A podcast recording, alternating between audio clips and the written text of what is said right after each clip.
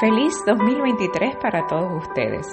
Estoy de vuelta y este año les quiero hablar de resoluciones realistas de año nuevo que nos ayudan como padres, independientemente de la condición de nuestros hijos. Mi nombre es Eliana Tardío y estoy feliz de estar aquí porque me encanta compartir mis vivencias y dentro de mis propósitos del 2023 es ser un poco más consistente y enfocarme en compartir estos más de 18 años criando dos hijos con síndrome de Down. Y quiero comenzar así. Cuando nuestros hijos nacen o son diagnosticados con alguna condición, reto de aprendizaje o desarrollo, etcétera, etcétera, el paso siguiente, porque nos empuja a la sociedad, es siempre creernos el cuento de que somos imparables y de que mágicamente hemos ganado poderes extraordinarios o especiales junto al diagnóstico de nuestros hijos.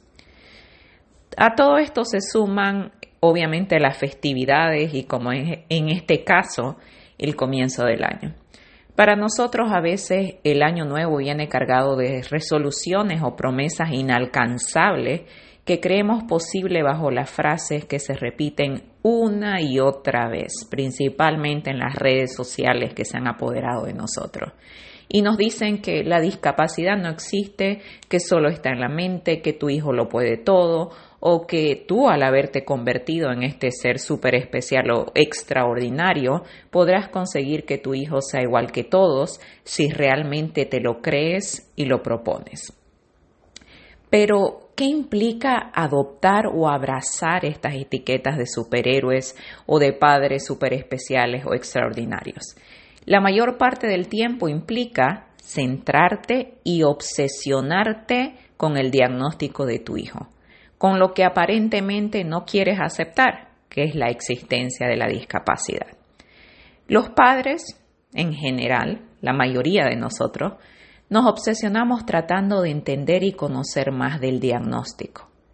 Y sin darnos cuenta, hacemos a un lado la individualidad de nuestros hijos.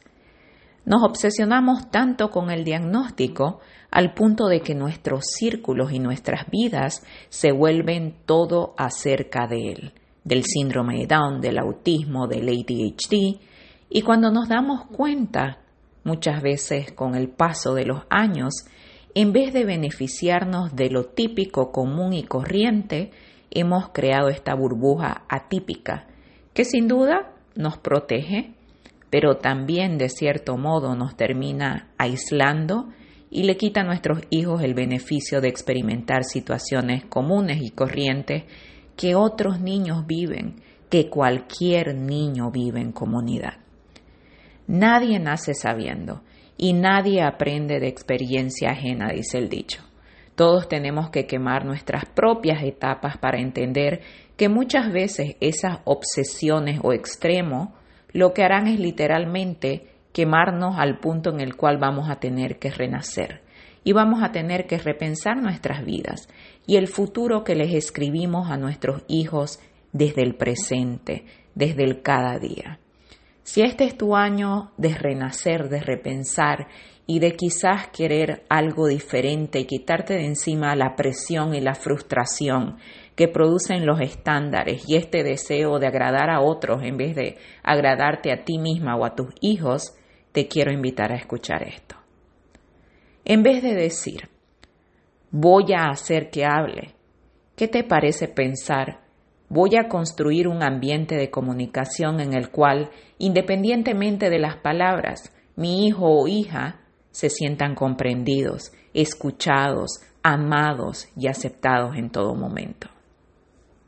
Mi compromiso de aprender, Reconocer su comportamiento como comunicación me dará las herramientas para entender que mis carencias lo limitan y mis ganas de aprender abren una puerta para entenderle y enseñarle a otros a hacer lo mismo. Mi voz activará las suyas rompiendo los límites y prejuicios de que solo hay un modo. En vez de decir voy a hacer que sea como alguien más, ¿qué te parece pensar y sentir? Voy a trabajar en darle oportunidades para que se convierta en su mejor versión, porque no necesita ser ni parecerse a nadie para tener un valor.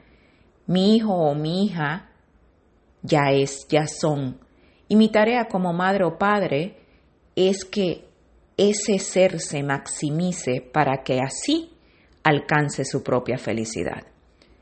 En vez de decir voy a demostrar que la discapacidad no existe, ¿qué te parece vivir para demostrar que la capacidad no es un estándar y que no puede ser medida en comparación con otros? Y así celebrar la capacidad de tus hijos sin limitarla. ¿Qué tal decirles voy a dar la oportunidad de utilizar su capacidad en cada momento que pasa durante el día? y en vez de verla como una habilidad diferente o minimizarla llamándola especial o extraordinaria, voy a exigir que se normalice, que se respete y se la llame como lo que es capacidad sin etiquetas. Voy a aceptar que mi misión y mi meta no es cambiar, ni curar, ni demostrarle nada a nadie. Mi misión y mi meta como madre o padre de cualquier hijo, sin importar su diagnóstico o condición, es aceptar, amar, maximizar y comprometerme con ellos. Agradarlos a ellos, defenderlos a ellos, luchar por ellos, creer en ellos y hacer de ellos su mejor versión posible reconociendo mis límites y mi humanidad como madre o padre, para así aceptar con humildad y amor que voy a cometer errores, que nunca lo voy a saber todo y que aún así nadie nunca jamás amará a mis hijos como yo.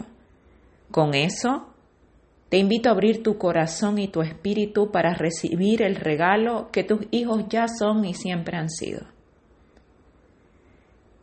Y tengo fe y creo, y en la duda y cuando caigo, me vuelvo a levantar y sigo creyendo. Con eso te deseo un año nuevo, poderoso, cargado de fuerza, en la cual tu amor guíe tu vida, tus pasos y te recuerde una y otra vez que el futuro se construye ahora. Soy Eliana Tardío y me encuentras como Eliana Tardío en todas las redes y te deseo de nuevo miles de bendiciones, pero sobre todo que puedas encontrar en ese amor que llevas dentro la fuerza infinita que te hará encontrar la felicidad en la realidad y en el amor de tus hijos.